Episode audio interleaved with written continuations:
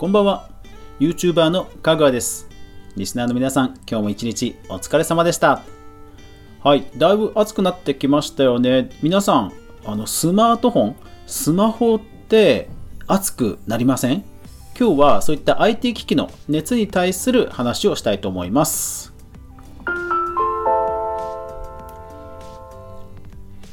かぐわ飯。この番組は YouTuber であるかぐわが YouTube 周りの話題やニュース動画制作の裏話をゆるりとお話しするラジオ番組です。全23アプリで好評配信中。ぜひお好みのアプリでいいね、登録、購読、フォロー、クリップよろしくお願いします。はい。IT 機器というとね何でもすぐね熱くなるじゃないですか。で特に今のねスマホってハイスペックでしょ？だから結構熱くなりますよね。うん、皆さんのスマホはどうですか？まあ、あんまりそういうの気にしたことないよっていう人も多いとは思うんですけど、最近ね、その、暑さについて感じるところがね、あったのでお話ししますね。あの、スマホで動画を撮ってる時動画を撮ってる時って要は、ものすごく、えー、内部ではいろんな処理をして、で音声とか映像をもう連続にこう記録していくわけじゃないですか。なのでスマホのこう内部処理としてはものすごくいろんな負荷がかかってるんですよね。でさらに処理をしつつこうディスクに書き込むっていうことも含めると結構なね熱が出るんですよね。で特に最近のスマートフォンって画質がいいじゃないですか。で画質モードを例えば 4K とかにすると、まあ本当にね 熱くなるんですよね。あの、嘘だと思う方はぜひ、そう、あえ、そんなことあるのって思う方は、ぜひ、あの、一番高画質なモードで動画を、まあ、1分とか2分とか、まあ、空き容量があればぜひ撮ってみてください。結構ね、熱くなるはずです。ちなみに、私が持ってるスマートフォンですと、その熱があまりにも熱くなると、やっぱりアラートが出てきて、で強制的にもう何度以上になったりすると、強制的にもう録画が止まっちゃうんですね。うん。なので、えー、例えば 4K で撮りたいと思ってスマートフォン持って行っても、やっぱり1分以上撮れないとか、意外とね、あるんですよ。結構気の利いたレビュー記事とかですと、やっぱりちゃんとそういうところまで、測ってレビューをしてくれたりする記事があってすごく助かるんですけどもいやーなかなかねそういう熱暴走に対することってやっぱりね伝わりづらいというかあのすぐに分かるものではないので結構ねうんなんか伝わあのネット上にもないことが多いので結構気をつけたいんですよね。まあゲーム機器でもほら熱対策って必要じゃないですか。PS4 とかもね結構熱くなりますよね。だからまあ PS4 持ってる人でファンをつけてる人も多分いると思うんですけど僕もあのスイッチ任天堂スイッチはあのドックのすぐ近くにやっぱりファンを1個置いて常に回してます。うん。結構やっぱりなえっ、ー、とね負荷がすごい高まると本当ね固まっちゃうことがあったので一応今はもうファンを常に回しっぱなしにしてます。そう。なので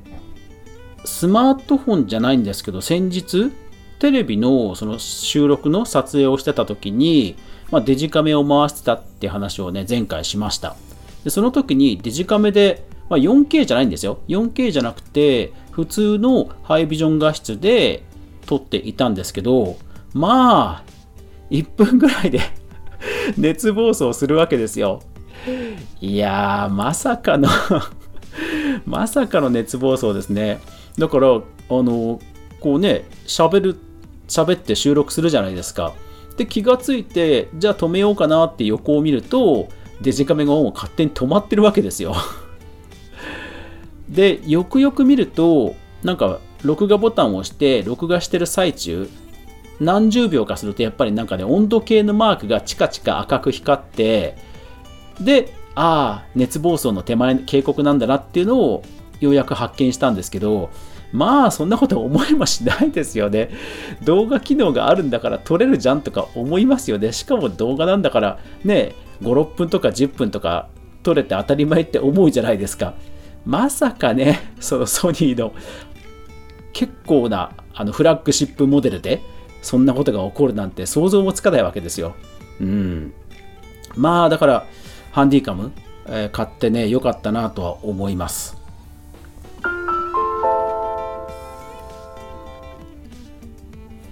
ブログの方ではパソコンのレビュー記事とかそういったいろんなガジェットのレビューを私しています。でその時に、まあ、例えばパソコンであれば CPU のスペックがこうででこのぐらいの処理速度があってベンチマークするとフォートナイトはこのぐらいのフレームレートで動くからこのパソコンゲームでも快適に使えますよとかっていうことを、まあ、書いたりします。で、他のレビュー記事とかでも大体そういう、まあ、スペックとか数値に表せるものをね、基本的に書くようにはするわけですよ。まあ、客観的な意見ということでね。これ早いぜ、これすげえぜとかではなくてね、一応仕事なので 一応そういう客観性を持った記事を書くようにするわけです。ただその時に、やっぱりね、熱、熱に関してはやっぱり書きづらいんですよね。もちろんあの、ほら、音を測るメーターあるじゃないですか。で、何デシベルですよとかってやつ。うん。あれももちろん計測に使うことは使うんですけど、でも、じゃあ、何デシベルあったら、うわ、うるせえ。何デシベルあったら、うわ静かだなって思うのってすぐにピンとこないじゃないですか。でも僕たちは、例えば温度が40度って言ったら、うん、人肌ちょっと暑いぐらいかな。60度、うわ、暑いってすぐにイメージできるじゃないですか。でも音ってやっぱりそこ、そこまでイメージがすぐに湧くものでもないので、なかなかね、伝えづらいというのもあって、えー、レビューキッズとかでも、まあ、ネットでもなかなかそういう情報ね、本当暑さに、暑、えっ、ー、と、うるささについては見つけづらいんですよ。で、なんでそのうるささって話が出てきたかというと、要は熱暴走するためにファンで冷やす必要があるわけですね。で、ファンで冷やすってことはそのファンの音がするわけです。なので、えー、パソコンの最近のそのゲーミングパソコンですと必ず、えー、グラフィックの、えー、高性能なチップがついていて、ただその高性能なチップはファンで冷やさないと性能を発揮できないんですね。でも、そのファンを回すとものすごくうるさいんですよ。うん。ただ、うるさいってことがなかなか伝わってこない、まあ、伝えづらいことなんで、まあ、うん、悩ましいなと。いや、一回だからね、ゲーミングパソコンの薄型のやつを買ったんですけど、まあうるさい。うん。だからたまにレビュー記事とかでも、えー、ファンが回ると爆音ですって一言書いてあったりもするんですけど なかなかです伝わらないですよね書いてあるだけマシな方ですけど、うん。そう。結構ね、うるさいんですよ。だから今度出る PS5 とか Xbox X シリーズだっけな？うん。の最新機種もかなりね、ファン多分うるさいはず。だからそこのところをどう沈めてくるかっていうのが僕は注目してるんですよね。とにかく今のスマホでもゲーミングパソコンでもハイスペック機って実は隠れたそのスピードとか処理速度についてはもうかなりあの上限上限っていうとまた違うんだろうけどまあ見えてはいるんですよでも熱暴走をいかに止めるかっていう、えー、熱を排出する回路をどう設計するかが実は隠れた競争になっていて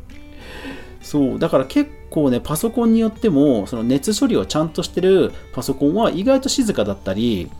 でそういうふうにクールダウンできてればちゃんと性能もね100%引き出せるので実は熱対策が今の IT 機器の隠れたスペックになってるので、まあ、そういう機械を買う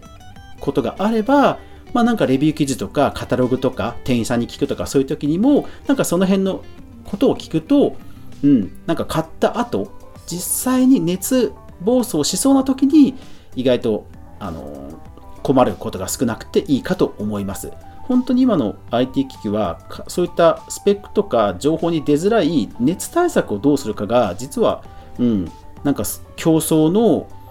隠れたなんかテーマになっているので、まあ、もし知らない人がいたらぜひそういうとこも注目してみてください。いやーだから本当ね最近の IT 機器は熱すごいですよね。まさかデジカメな、しかもソニーの結構なフラッグシップモデルで、まさかそういう熱暴走するなんてね、本当思ってもみなかったですね。うん、だから本当 PS5、PS5 ね、どうなるんでしょうね。結構ほらあれ薄型じゃないですかあのネットのニュースで見る限りはで多少そのスリットもあったりするんですけどでもね PS3 PS3 の時もね結構熱暴走とか熱さについてはなんかね叩かれてた気がします。うん。そうだから今回もかなりフォルムがねおしゃれなんでまあ排熱はもちろんするんでしょうけどもしかしたら結構うるさいんじゃないかなっていう気がしないでもないですね。薄くするとやっぱり大型ファンを置けないので、でも Xbox は自然と上に流れる機構で大きいファンを多分ゆっくり回せるので、多分熱放出については Xbox の新機種の方がなんか形的には有利な気がします。まあ、その分ね、武骨なデザインになっちゃってますけど、ただね、うーん、結構 PS5 はうるさいんじゃないかなって思いますね。うん、ね、どうなんでしょうね。はい。まあ、ですから、実はあのそういった新機種が出るときに僕は、えー、熱対策について注目してますよという話でした。はい、皆さんもぜひ、えー、これから暑くなりますので熱暴走にはお気をつけください。というわけで今日も最後までご視聴ありがとうございました。やまない雨はない。明日が皆さんにとって良い一日でありますように。そして明日もみんなで一緒に動画から未来を考えていこうぜ。おやすみなさい。